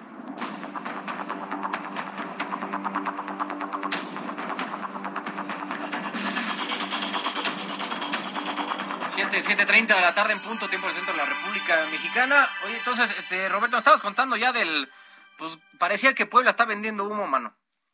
Sí, ya, ya estamos haciendo cuál es, hasta el momento, como sabes, el formato nuevo que tiene la liga, los cuatro primeros pasan directamente a la liga, si hoy terminara, pues simplemente serían Tigres, Pachuca, Puebla y Cruz Azul, y ya de ahí para abajo estarían buscando un lugar para entrar. Fíjate que América y Chivas están 13 y 14, pegaditos simplemente por diferencia de goles. El equipo de América pues simplemente está ahí abajo de las Chivas, entonces pues vemos que la situación pues está bastante mal con los dos equipos que más pues jale tienen en la Liga Mexicana. A ver qué pasa con estos dos. América cambió de entrenador a Fernando Ortiz. Ahora resulta que el América juega y cuando estaba Solari no. En, en, el fútbol mexicano se tienden camitas, aunque digan que no. Y las chivas pues tienen a Michele Año, que pues la verdad es que no hay cómo ayudarlo. Y ahí seguirá, pues que lo dejen ahí un rato. Así seguirá hundido el equipo de el Guadalajara. Pero fíjate lo que llama la atención ahora, no nada más es el fútbol mexicano, lo que es nuestra liga. Te hago una pregunta, señor Allende. ¿Tú convocarías al Chicharito Hernández a la selección mexicana? Sí, ¿por qué no? O sea, yo sé que tiene ahí un rollito, ¿no? De indisciplina que no, que no ha sido, digamos, atendido. Pero, pues digo, estamos viendo cómo, ¿qué fue en los tres partidos que, que tuvo la selección mexicana? Una falta de gol, mi querido Robert, pero tremendo. O sea, aquí fue, al, al no, a Honduras, fuimos ahí a, a, medio a sacarlo de panzazo. Fue, fue, Estados Unidos en el Azteca. Sí, a Honduras, ahí, ahí, sí, San Pedro Sula. ¿no? Ahí sí, en serio. Ajá. De milagro no nos ganaron. Luego, Exacto, porque eh, Pulisic andaba mal. Exacto. Y eh, en Honduras, pues ganamos 1-0 con el gol de, ahí de Edson en balón parado. Edson ¿Sí? es delantero. Y eh, luego aquí en, en, El Salvador, digo aquí en México contra El Salvador, sí, que también no ganarle al Salvador en el Azteca, pues ya sería el, el, el, el colmo, ¿no? ridículo, ¿no? El colmo. Entonces, lo que estamos buscando es goles, que al fin los partidos se ganan con goles y, y el señor está en buen momento, pues yo creo que alguien tiene que ejercer un poco de humildad y de decir, oye hermano, los dos, ¿no? las dos partes, tanto la selección como, como este Chicharito, y por el bien ¿no? del, del equipo, pues vamos a enterrar esto. Pues porque fíjate que parece que el Chicharito, por más que meta goles en la MLS, el Tata Martino lo tiene borrado. Y pues no, aunque también hay que ser honestos, vaya el Chicharito o no vaya el Chicharito, tampoco va a cambiar a la selección, amigo. Bueno, pues al menos, o sea, digo, perdón, pero es el, el goleador histórico del equipo. Ah, o sea, no, bueno, con el sí. cachete, las metía, o sea. No, me queda claro, con las, con las tepalguanas, con lo que fuera, las metía, estoy de acuerdo contigo, no había problema.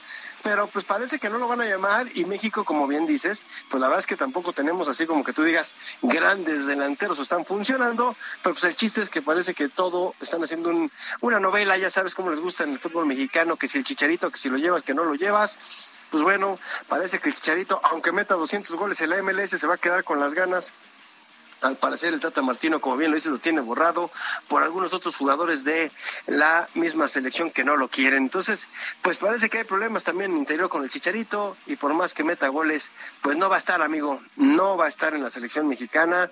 Y ahora con el grupo que tenemos contra Polonia, contra Argentina y contra Arabia Saudita, pues México tendrá que definir su pase, sí, si quiere entrar a los, a los octavos de final.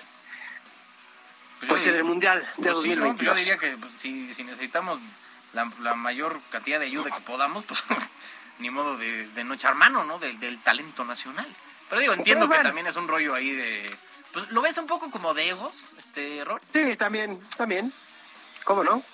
Sí tiene que ver una cuestión de egos ahí y de si me caes bien o no me caes bien, si te quiero o no te quiero en la selección. La selección está tomada por los jugadores desde hace muchos años, amigo.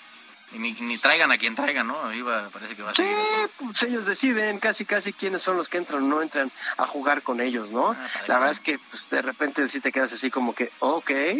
Y pues creo que está tomada la selección cuando los directivos deberán de quitarse ese poder y decir aquí entran estos, ¿no? Pero bueno, es más fácil correr a uno que correr a 25, ¿no? Ah, claro, y poner en línea 25 es mucho más complicado que uno. Exacto. Es, es, increíble. Pero en fin, Oye, Robert, ya sé que a lo mejor no, no, está, no estaba en tu plan pero eh, un, un, poco la previa de la Champions mañana, mano. Mira, pues la, la, Champions, vamos a ver algunos duelos que serían interesantes y sobre todo para ver cómo terminan ya en estos eh, cruces, ¿no? Benfica-Liverpool. Pues mira, Liverpool, yo creo que no tiene ningún problema Jürgen Klopp para llevarse este duelo con el equipo, ante el equipo portugués. El Liverpool es uno de los equipos más fuertes de la Premier, aunque pues hemos visto que de repente se puede caer un poquito, pero pues creo que Jürgen Klopp la tiene fácil, ¿no? El Benfica... Ahí, ahí me, me vas a corregir pero te diría yo creo que el, el Chelsea contra el Real Madrid sería el, el, el, plato fuerte, ¿no? Pues mira, yo creo que sí, sí sería lo que sería, eso ya sería para, para el miércoles, ¿no? Pero para los de mañana, como bien me decías, pues sí, eh, yo creo que sería, de, te digo, primero Liverpool, eh, se enfrenta al Benfica, yo creo que Liverpool no tendría ningún problema. Y luego viene el que le interesa a México, que sería el Atlético de Madrid contra el Manchester City, el trabuco de Guardiola contra el camión del Cholo Simeone. El problema es que Cholo Simeone, el único referente que tenemos um, para nosotros, que es importante, pues simplemente es el señor Héctor Herrera, y Héctor Herrera no va a jugar, amigo. Sí, Héctor Herrera un... está lastimado. Sí. Bueno, pues ya y veremos. no puede. En fin, no. pues algunas cosas que hay que apechugar a veces. Sí. Pero bueno, don Roberto San Germán, gracias por la actualización en el mundo deportivo. Claro que sí, señor. Cuídense mucho, que tengas buena semana y buen inicio a todos. Igualmente, mi Robert, fuerte abrazo. Bueno, pues ahí tienen cómo va a estar la, agenda deportiva con eh, este Champions, bueno, lo que tuvimos el fin de semana y con eh, lo que viene mañana en, en, la competición de clubes europeos más importante del mundo. Vamos con eh, Mario Miranda, que aquí a las calles de la ciudad. Mario, ¿qué tienes? ¿Qué tal, Carlos? Buenas tardes. Pues esta tarde de incendios, y es que la, avenida Constituyentes, a la altura de la primera sección de, de, Chapultepec, esto en el sector de Tacubaya, se encendió un vehículo totalmente, se consumió, el vehículo fue consumido totalmente por las llamas, lo que nos han comentado que el incendio se debió a un cortocircuito en el motor. Al lugar arribaron elementos del cuerpo de bomberos para sofocar el fuego lo cual fue controlado, no tardaron mucho, aproximadamente media hora, en sofocar el incendio donde no hubo personas lesionadas.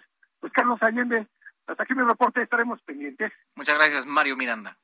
Buenas tardes. Buenas tardes. Oigan, pues ahí tienen, no, ya dos incendios reportados en el lapso de este programa aquí en la ciudad. Tenga cuidado por donde circula y lleve al servicio su coche, porque luego estos cortos circuitos pueden ser prevenidos si se hacen las, eh, los tratamientos preventivos en su automóvil. Oigan, tengo el gusto de saludar hoy aquí en Heraldo este, Noticias, Noticias de la Tarde, a la consejera del INE, Norma Irene de la Cruz, para eh, tocar algunos temas sobre la revocación de mandato. Consejera, ¿cómo está? Buenas tardes.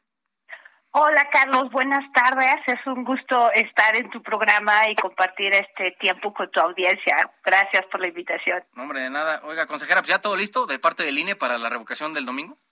Así es, nosotros ya estamos con todo eh, organizado y preparado, o sea, ya todas las 94.2 millones de papeletas ya están distribuidas, los más de 287.500 ciudadanos y ciudadanas que estarán fungiendo como funcionarias y funcionarios de mesa directivas de casillas ya están capacitados con sus nombramientos. Eh, eh, desde el primero de abril y hasta el 10 a las 18 horas, los y las mexicanas residentes en el extranjero que se registraron para votar eh, fuera del país lo, lo pueden hacer.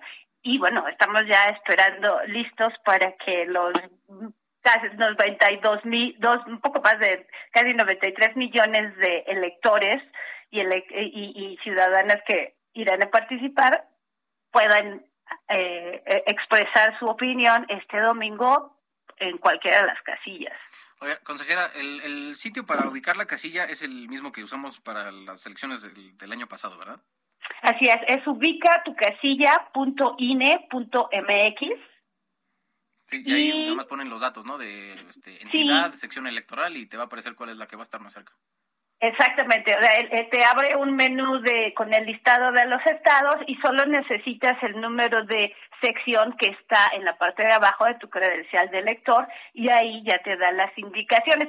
También hemos, hemos, eh, sí, bueno, seguramente ya la ciudadanía ha notado que en aquellos lugares donde tradicionalmente se ponía una casilla y se movió de ubicación, también estamos eh, poniendo pósters y notificando, pero y estamos invitando a, la ciudadanía a que revise dónde está su casilla para que tome sus sus previsiones y evitar que, que estén que, que, pues que estén dando vueltas. Oiga, consejera, nada más quisiera llevarla al plano de lo que ha pasado con algunos eh, funcionarios federales. En un, supuesto con lo que eh, estaba declarando el fin de semana el secretario de Gobernación haciendo una eh, promoción tal cual de este ejercicio cuando eh, la ley marca que estamos en, en, lo que conocemos como veda electoral, ¿no? Que nadie, ninguna persona, así sea física o moral o de funcionario público, puede hacer promoción explícita de este ejercicio. Solamente el INE es el que está autorizado para, para hacer las promociones. Eh, quisiera preguntarle, primero, si las, las acciones de, del secretario de Gobernación podrían llegar a ser consideradas como fuera de la, de la veda electoral establecida hoy en la ley? Bueno, eh, eh, eh como bien lo dices, eh, como bien lo dices, en, en, la ley de revocación de mandato nos dice que solo el INE y el OPLE pueden hacer publicidad y propaganda sobre la consulta y hay una hay una explícitamente te dice que no pueden hacer los funcionarios y funcionarias públicas. En este caso en particular ya hay una queja, la comisión de quejas la estará resolviendo en, las próximas en las próximas horas y bueno recordemos que quien tiene que calificar si ese fue un acto ilegal o no son los tribunales. ¿No? Al INE le toca sustanciar y en caso de que haya necesidad de emitir una medida cautelar, como ha sucedido con otros eh, eh, incidentes que se levantaron quejas, como pedir que se retire un anuncio, se baje un tuit, e, e, ese tipo de medidas cautelares, pero quien resuelve el fondo del asunto, pues es ya sea la sala regional o la sala superior, dependiendo del caso. Entonces, antes de adelantar cualquier eh, pues, eh, cualquier cosa, eh, sí, es, sí es recomendable que esperemos a la propuesta que, que, que hará la unidad técnica, en fin, cómo, ver en qué términos se presentó la, queja y, y, cómo se atiende. Y la otra que también, justo sobre las medidas cautelares, eh, el presidente se quejó hoy en la mañana de que eh, se están yendo eh, las justo estas medidas cautelares hacia los que están promoviendo el, la participación en el ejercicio y no tanto a los que están promoviendo la no participación. O sea, ustedes desde el INE, hay una diferencia en, términos legales desde nuestro marco de, eh, electoral entre promover la participación y la no participación. Bueno, recordemos que esta no es la primera vez que hay un proceso donde hay un grupo de ciudadanos y ciudadanas que llaman a no votar, ¿no? Recordemos que hemos tenido otras experiencias del voto nulo y en todo caso, pero aquí hay una cosa, en todo caso, si hay, al, eh, eh, eh bueno, hasta, hasta donde se no hemos tenido una queja contra este tipo de, de enunciados, ¿no? En todo caso, si hay algún, se siente algún tipo de agravio, pues lo recomendable sería hacer una queja, ¿no? Una denuncia y, y en fin, argumentar. ¿no? Entonces, y bueno, obviamente yo soy de la, de la postura que eh, para todos estos ejercicios nuestro trabajo es invitar a toda la ciudadanía que participe y que independientemente de su posición, no cualquiera que ésta sea de las opciones que hay, que vaya y la manifieste. ¿no? O sea, si estás muy eh, convencido de que hay que revocar el mandato, pues hay que ir a expresarlo en las urnas. Si tú estás convencido de que tiene que continuar, pues también hay que ir a expresarlo en las urnas, porque finalmente es este es en las urnas donde se va a decidir todo esto. ¿no? Y, y tener la información a, a mano de, bueno, dónde vas a votar, qué necesitas, solo tu credencial, y, y, y, y sí revisar, pues, es, es, un, es un ejercicio personal de reflexión que eh, yo sí creo que todas, todos deberíamos hacer uso de este instrumento tan novedoso. Es la primera vez que lo tenemos. Lo que nos queda claro es que puede ser perfectible. O sea, todos estos eh, todas estas situaciones que se han, que, que, han, que han manifestado, recordemos que esta es la primera vez que se hace, ¿no? Y nos deja la lección de que obviamente tenemos que revisar nuestra ley porque eh, yo sí, eh, personalmente, esta es una posición personal, considero que la promoción sí tendría que ser mucho más amplia, ¿no? Para que incluir pues sí o sea eh, eh, finalmente está eh, también se está está discutiendo se tendría que tener la oportunidad de explicar cuál es lo que sí se ha hecho no en, en una decisión tan dura pero eso es una eh, posición personal. En este momento tenemos esta ley que nos dice que no es posible. Entonces, una de las lecciones que ya nos está dejando este ejercicio inédito es que tenemos que revisar la normativa para evitar estas situaciones. Oiga, eh, consejera, regresando un poco al plano de lo que va a ser el ejercicio del, del próximo domingo, eh, como va a ser el, apenas el inicio de la Semana Santa, no creo que es este domingo de Ramos, ¿no? El próximo 10 de abril. ¿Así? Es, eh, me imagino que mucha gente va a salir de viaje, no, incluso a lo mejor desde el viernes eh, o sábado. Entonces, eh, me imagino que mucha gente va a estar fuera de su sección electoral, digamos. ¿Van a tener Sí. casillas especiales? Sí, de hecho tenemos 300, una por cada distrito y también en este mismo, si usted va a estar de vacaciones, llévese su credencial de elector, también en este mismo sitio de ubica tu casilla, puede buscar las casillas extraordinarias. Entonces usted selecciona el estado donde va a estar y le dice extraordi- extraordinaria y le dará la dirección para que usted pueda ir a ejercer su voto aunque no esté en su domicilio. ¿Y cuántas eh, boletas van a haber por cada casilla extraordinaria? Dos mil. ¿Dos mil? No, pues sí, poquitas. No, pues unas poquitas y, la idea, bueno, esta, recordemos que estas son las extraordinarias. Lo ideal es que cada quien vaya a votar en donde le corresponde, ¿no? Y aquí... Sí, pero también sabemos que a veces no se puede, pero para aquellas personas que estén interesadas y quieran ir a votar, habrá eh, eh, casillas extraordinarias con suficientes papeletas. Va, a haber dos mil para que eh, hasta dos mil personas puedan ejercer su voto donde esté, aunque estén de vacaciones. Ya.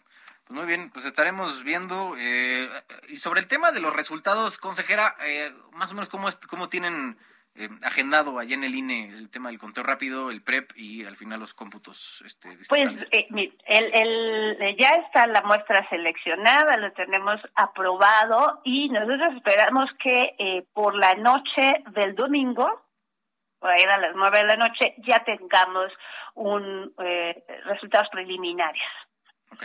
Entonces, y bueno, también como es un, un proceso que solo hay una papeleta, todo eh, el conteo y todo es más, más sencillo. Nosotros sí, sí esperamos estar declarando resultados ya el lunes, totales. Ah, ya, o sea, con, con cómputos digitales y todo. Y todo, sí, porque este va a se van a, eh, nos va, o sea, lo estamos pensando para el lunes por la tarde porque tenemos casillas que les lleva más de ocho horas llegar a las cabeceras distritales. ¿no? Algunas que bueno, son pocas, pero aquellas que están en las zonas más retiradas, por ejemplo, no sé, el distrito, tenemos un distrito en Durango que es enorme, ¿no? Entonces, para tener todas las casillas, esperamos ya el lunes por la mañana tenerlas todas, todos los paquetes electorales y poder dar los resultados. Y recordemos que quien califica la elección, pues es el tribunal. Entonces nosotros le damos los resultados ya al, Tribunal eh, Electoral de la Federación y ellos ya darán este, los resultados y bueno, obviamente eh, esperamos, estaremos en condiciones desde el INE de estar dando eh, los resultados a una hora temprana y bueno, con la calidad de los programas preliminares que, que tiene el instituto. oiga, consejera, antes de, de, despedirla, nada más una última, aprovechando que la tenemos aquí. Eh, vi que en, había estaba programado para este fin de semana algunas elecciones extraordinarias en, algunas regiones de Chiapas que al parecer algunas todavía no pudieron ser ejecutadas. Eh, tenemos tienen más o menos un plan como para de contingencia ahí en estas zonas con conflictos sociales eh, bastante fuertes. Pues sí, lamentablemente, eh, vayamos por efectivamente hubo elecciones extraordinarias en, Chiapas el domingo y efectivamente en tres municipios no se pudieron eh, instalar las casillas en Honduras de la Sierra, en frontera con Malapa. En, em, en el caso de Venustiano Carranza hubo un número de casillas que desafortunadamente no se pudieron eh, instalar y bueno aquí hay eh, se, y todo esto pues debido a condiciones externas no la eh, el instituto electoral cumple su parte de, de, de preparar todo para instalar las casillas pero si tú no tienes las condiciones de seguridad pues es eh, o hay un riesgo de que pueda o más bien representa un, un riesgo de, de, que pueda haber violencia en alguna comunidad, pues se tiene que revisar. Obviamente esto pues tendremos que, se tiene que ir analizando porque recordemos que esta fue una sentencia del, del tribunal para hacer las elecciones en estos municipios después de que el Congreso local hizo un decreto para nombrar autoridades municipales. Entonces habría pues que revisar cómo se atiende esto porque sí seguimos en la estos son los mismos municipios donde en el, eh, la elección pasada no se pudieron instalar casillas entonces obviamente sí es preocupante y esto eh, eh, otra vez nos pone en espera de qué que, nos dice las autoridades jurisdiccionales que hacemos en estos casos. Pues bueno consejera Norma de la Cruz gracias por estar hoy en Heraldo Radio Muchísimas gracias, Carlos. Que tengas una buena, una buena noche y saludos a todo tu auditorio y un gusto platicar con ustedes. Igualmente, fuerte abrazo. Igual, bye. Gracias, consejera Norma Irene de la Cruz, consejera del Instituto Nacional Electoral. Ahora queda un poco más claro, ¿no? Vamos a tener ahí casillas especiales, ¿no? Para que si van a salir de la vacación hacia eh, pues otro lado, que no sea donde le corresponde votar, pues pueda ir, nada más, como son dos mil este, boletas nada más por, por cada una de las 300 casillas especiales que se van a instalar el próximo domingo, pues si ustedes son de la convicción de que eh, es necesario ir a votar en la revocación de mandato, intente hacerlo temprano, por, pues para que no se le vaya a, cruzar ahí el tema de que este, pues ya no hay boletas, ¿no? Para que usted pueda sufragar.